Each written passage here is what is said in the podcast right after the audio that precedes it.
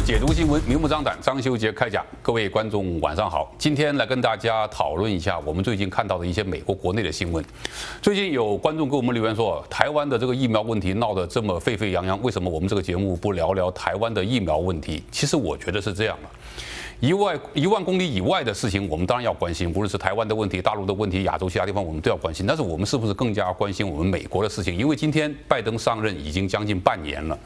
美国的经济、美国的社会环境到底有什么变化？今后我们生活在美国会面临一个什么样的环境？我想这是我们在节目里面最经常跟大家讨论的。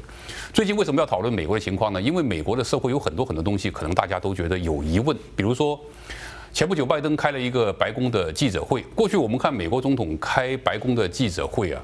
呃，侃侃而谈的有之，跟记者发生争论的有之，拂袖而去的也有。但是呢，拜登这次的记者会啊，可以说是创了历史上美国总统表现最怪异的一次，因为拜登曾经三次对着话筒悄悄地讲话。有点像我们看恐怖电影里边的一些恐怖镜头，那么所以呢，有人给他起了个外号叫“恐怖桥”。拜登为什么在白宫记者会上要用这种方式来讲话？他讲话的这个内容到底折射了拜登内心的一个什么样的心理？而接下来美国的经济将会怎么发展呢？我们知道现在通货膨胀非常厉害。呃，联邦储备局的主席鲍威尔在国会作证说，他说这个通膨啊，在今年年底就会被压下来，真的会被压下来吗？而我们生活范围当中的通膨到底到了什么数字？今天我们请来三位来宾跟大家聊聊相关美国国内的事情。我们先了解身边的事情，再看得远一点。那么三位来宾呢，都是大家非常熟悉的专家。第一位是亚美会计研究发展基金会的执行长叶建麟，建麟兄欢迎你。啊，主持人好，各位观众朋友大家好。另外一位呢是 FLA 的资深副总裁李明恒，明恒兄欢迎你。主持人好，各位观众好。另外一位是台湾人公共事务会洛杉矶分会的副会长吴兆峰，兆峰兄欢迎你。主持人好，各位电视机前面的观众朋友们大家好。好，我想最近呢，大家都有很多美国新闻有疑问，或者说看不懂。比如说我们刚讲到的，拜登在白宫记者会上用这种诡异的方式讲话，到底为了什么呢？除了这个诡异的方式讲话之外，其实我还看到了拜登最近在一些国内政策上的左右摇摆。那么再加上拜登最近的很多言论，都令大家觉得，美国接下来在拜登的施政之下，到底我们的生活环境、我们的经济会发生什么样的变化呢？我们先来看看白这个白宫的记者会上。拜登因为什么讲了悄悄话？他这个讲悄悄话大概有三个点，一个点就是当记者问到这个一点九兆的纾困方案当中的福利发放的问题，另外一个呢就是有关这个现在很多美国人在这个家里宁愿不工作领这个失业救济，也不愿意去就业市场上，因为现在美国据说有几百万个就业岗位没有人工作，很多中小企业没有办法开门。请教一下赵峰兄，你对美国的这个政界很多政治人物有相当多的接触。拜登这次在白宫记者会上这几个重要的要点，他为什么用这种方式来表达？而他这个话里边到底显示了拜登的这个经济政策的真谛是什么？我想，其实拜登哦，他身为一个算是在华府呃算蛮资深的一个政治人物政客呢，他会这样做呢，基本上来讲呢是需要勾起大家的一种关注，因为我们知道说我们现在今天会在谈这个话题呢，会谈他悄悄话到底在讲什么，就是因为他做了这样子一个动作。如果他是照一个很心平气和的方式呢，monotone 的方式，从头到尾都有。一样的腔调讲话的话呢，那我们今天可能就不会讨论这个。但是我们仔细看他悄悄话讲几个内容，基本上来讲呢，都是去希望得到呃蓝领阶级的支持，还有另外一方面就是能够安抚一下他党内里面自由派。比方说他讲到有关于那个环保方面的法案，他觉得说，为什么你们质疑我不会？呃，继续做这样的事情呢？我自己本身都写了这个环环保法案了。还有一方面讲说，我都已经为他们带到了呃一点九兆的这个纾困纾困案。那很明显呢，他是必面临了现在目前的政局呢，他是面临背负受敌的状况。在外面呢，他面对的是完全不想要。为了任何的那个呃呃事情去妥协的共和党，然后在党内里面呢，他面对到的就是温和派跟自由派对他的一个下一些压力。当然，身为一个呃，在一个非常激烈的总统选举呢，然后现在美国又处于一个非常分裂的状态之下。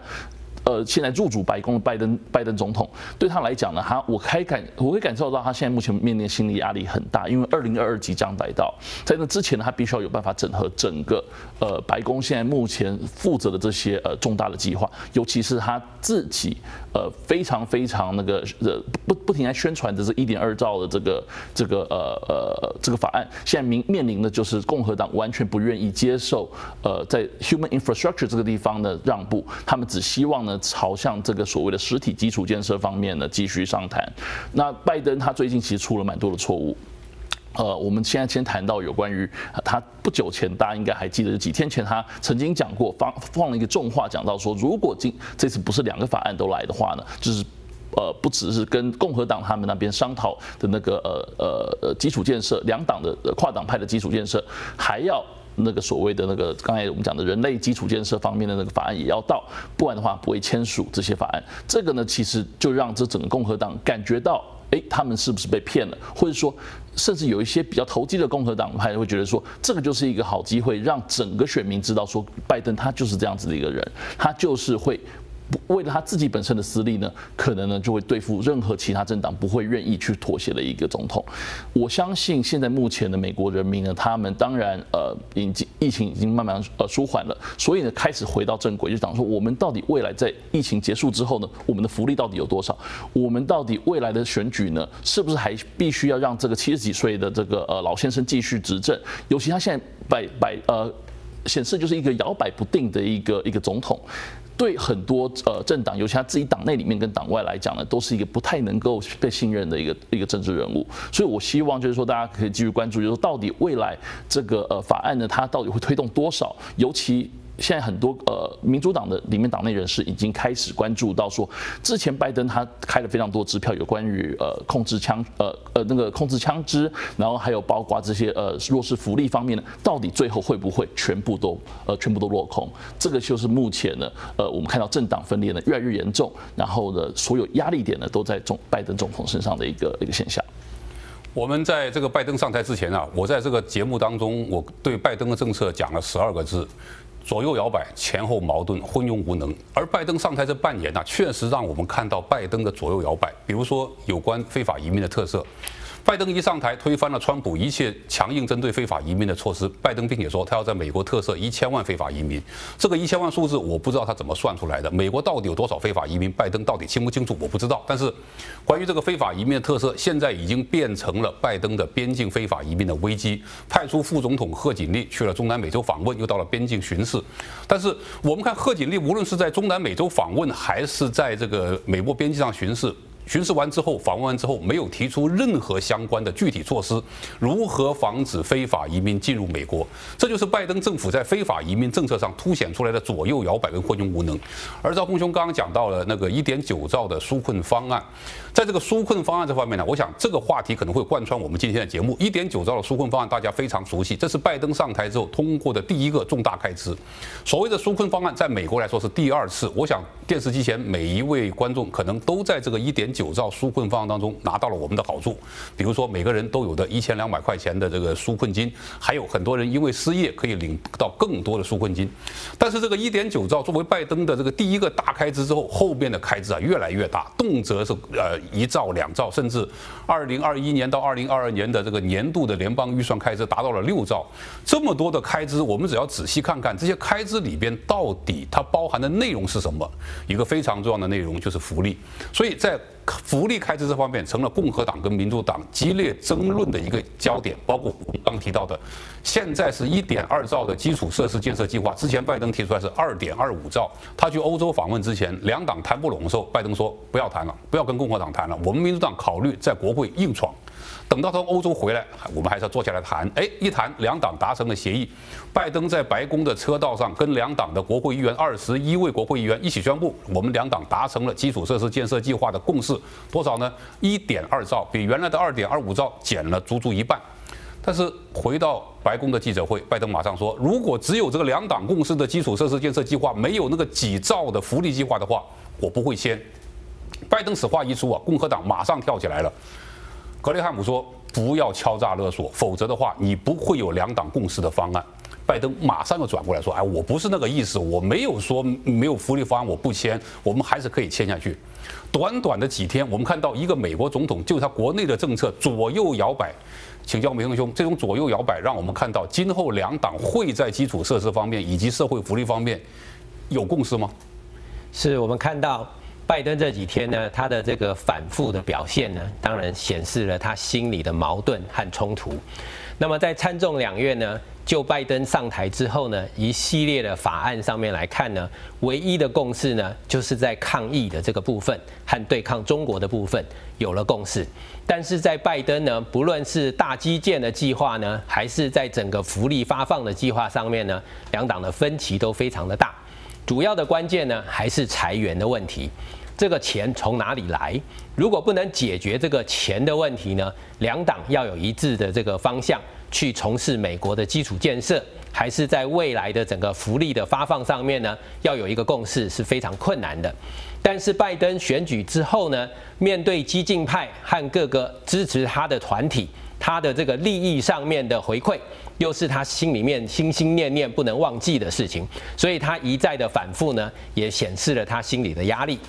那我们回头来看，整个大基建的这个计划由二点二五兆降到一点二兆，当然这是两党协商的结果。可是我们看到了整个疫情对美国经济的影响。事实上，这个大基建呢，对美国目前来讲也是非常迫切需要的。可是我们看到了，像最近佛罗里达的这个大楼倒塌，事实上对整个旧的基建、桥梁、道路的这个整修呢，已经告诉我们迫不及待、刻不容缓了。但是呢，整个基建一点二兆虽然是可能通过了，可是真正投入到传统基建的项目上面呢，只有三百四十五亿，在今年的预算中。那么这样子的一个预算，真正又投入道路桥梁的部分呢，只有一百七十亿。事实上呢，这个部分呢，远远不如我们的想象。但是这一点二兆这么大的规模中间呢，为什么就忽略了这些传统的基础建设？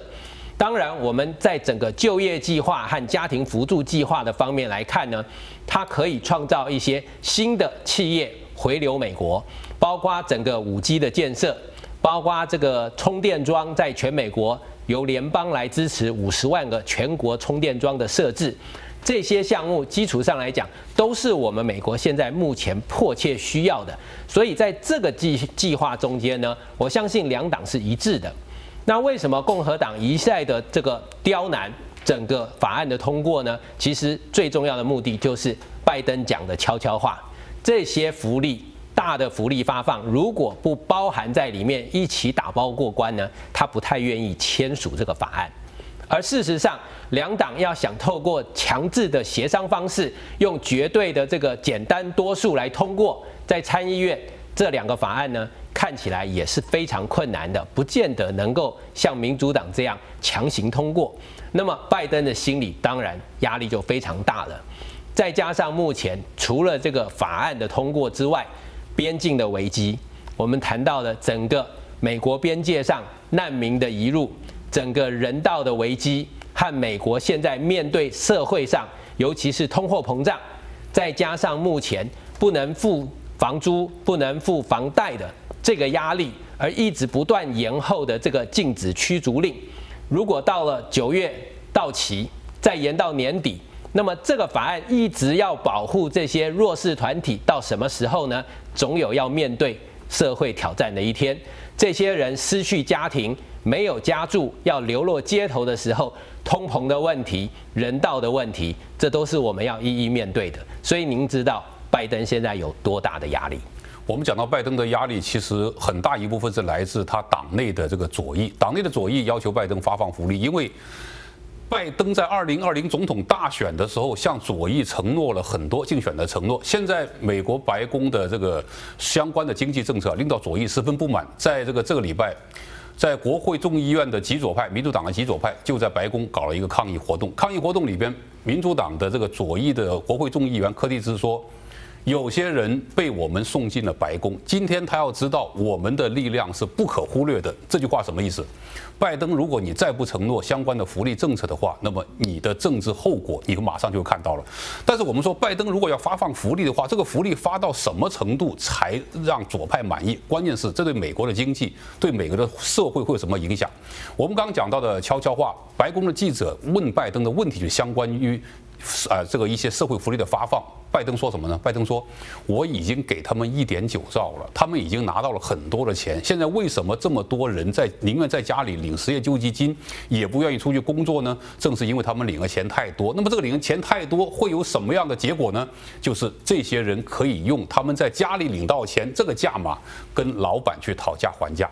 换句话来说，一点九兆通过的时候，拜登把一点九兆当中联邦最低时薪调高到每小时十五美元这条给拿走了。因为不拿走的话，共和党过不了；但是拿走的话，左派不放过他。拜登现在向左派喊话说。虽然我拿走了，但是我通过大量的发放失业救济金这个方式，让这些人在家里不工作。老板如果想请他们出来工作吗？麻烦你把工资提高一点，这样目的就达到了。拜登所描述的这个逻辑到底符不符合社会现实啊？还很难说。但是呢，我们知道，在发放一点九兆福利的时候，最起码拜登的内心他是很清楚，发放的足够多了。如果说这个一点九兆发放的足够多了，为什么拜登接下来还要提出这么多兆的社会福利发放？包括在二点二五兆的基础设施建建设计划当中，将近有一半的钱是用于所谓的人力基础设施建设计划，翻译过来就是发放福利。关键是我们要了解的是，美国现在今天的通膨已经到了这么严重的地步，如果再发放社会福利的话，会影响通膨继续发展，还是会让这个通膨压下来呢？建忠兄怎么看相关的这个话题？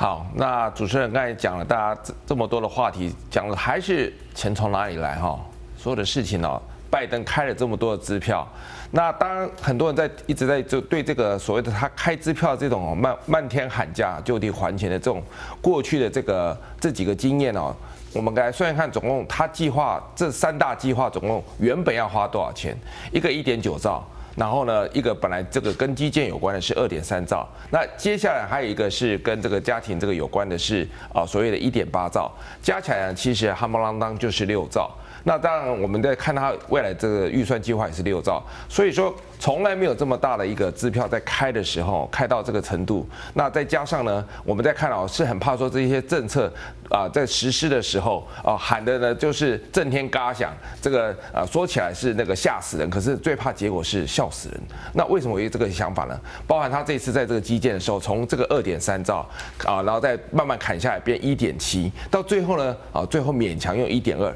是不是已经砍半了？砍半的时候他说这个钱呢、我们可以用怎么样？用前面的没。用完的这纾困的钱，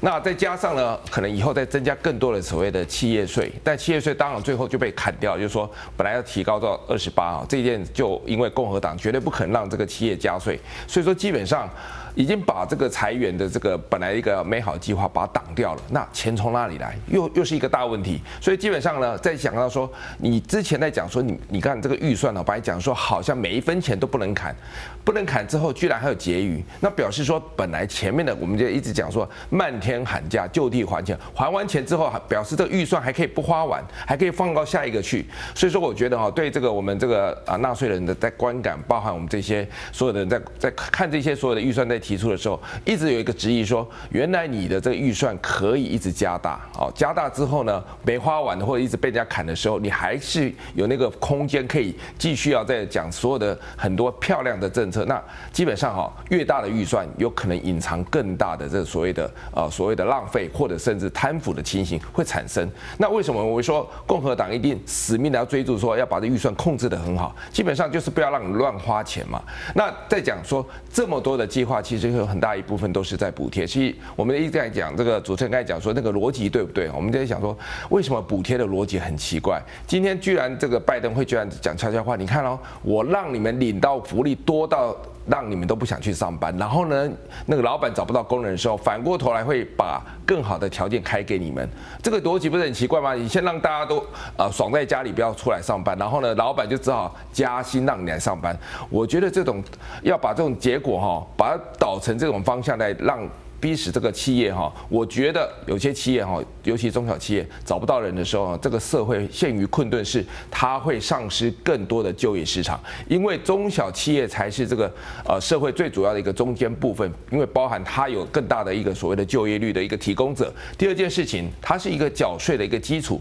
我们没有把这个基础做大，把这饼做大，你只靠说一直要针对一些大企业，去打他们，去课更多的这个税哈。我觉得哈，第一个是不是有效果？那有钱人常常最后显露出来是不缴税。你要去打大企业，大企业要跟你做对抗，你最后打到的是什么？搞到最后是所有中小企业一片倒闭，那就业市场整个的荒废掉。然后你就说，哎，这个员工可以去跟老板要更多的薪水。我跟你讲，对不起哦，没已经没有这些老板了。啊，所以说我觉得这种方式不是把这个事情搞到更一个不可收拾，然后呢，你又开更多说，我们既然没有钱，我们还要发这么多的福利，然后呢，你把一群人养成是一个接受者，而不是一个付出者。所以说，我觉得哈，这些其实一个啊，把这个事情呢导成一个我们无法去控制的这个一个想法，包含其实最难的这个危机，我们讲说，当然这个啊外交跟内政里面，其实内政最重要说，其实我们最针对是经济的复苏，还有这个基建。基建其实是表面，我们就说，因为过去美国这么少的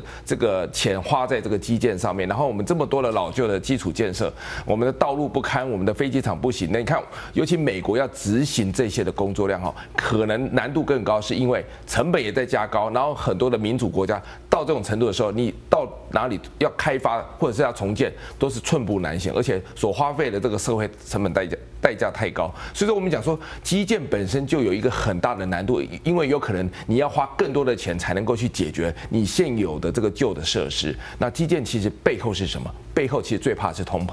因为呢，可能本来要用一块钱做的事情哦，可能你要花到两块钱才能做好。可是问题是我们一块钱被砍到只剩五十%，所以说基本上这双重挤压的时候，基建能不能做的做到我们这个程度？第二件事情啊，这个通膨是不是吃掉这个基建原本美好的计划？其实我觉得危机在这里。如果今天通膨讲的好像是危机不是那么大，其实大家都觉得哪有这么简单？我们看起来每天的物价飞涨。我们今天看那个这个房屋最简单的，房屋的中间房价已经超过三十五万了。第二件事情，这个比过去来讲已经增值了啊，这个房价已经增加了百分之二十四 percent。真的，我们美国经济好到不行吗？好，反过头来我们再看一件事情是，为什么民众对这些基建这些所有东西这么需求，还有对这些的计划？哦，好像对这个拜登很有支持度，其实是因为这样，因为过去很多人媒体在说，拜登可以媲美这个罗斯福，他现在推出来这么多的大计划，其实就跟好像是罗斯福的新政。可是啊，其实媒体在这么过誉他，我觉得其实时间地点都不一样，因为当初的这些的这个美国所面临的问题可能很单纯，现在美国所面临的问题还包含现在当初的是。有没有比较团结的美国？今天所遇到的是比较分裂的状态下，这些的计划，呃，这个呃所谓的腹背受敌的情况下，压迫之下，拜登是不是能够执行好这些问呃经济的问题？如果钱他们家唯一的共识是增加国税局的预算跟国税局的人，这些的部分是不是能够把这个钱？找的更多出来，其实我觉得都是一些零零碎碎的一些钱，所以说呢，这个最后可能会看到一些个补东墙啊，挖东墙补西墙的一个状况出现，所以说我对这个未来的这个基建的这些说的计划的钱的来源有存在很大的存疑跟非常的担忧。所以现在这个基础设施建设计划，说是说两党还在协商，两党都对这个计划能够在国会通过表达了乐观的态度。但是啊，这个所谓的两党协商之后达成默契的这个基础设施建设计划当中，在我个人看来有个非常大的漏洞。这个漏洞就是钱从哪里来这个问题之后。拜登原来的加税计划到底到了哪里去？因为现在这个计划当中，我们没有看到拜登之前的加税计划。如果不加税的话，拜登的钱从哪里来呢？我们先休息一下，等一下广告回来之后，继续跟大家讨论拜登的政策会给我们的未来带来什么样的影响。广告之后见。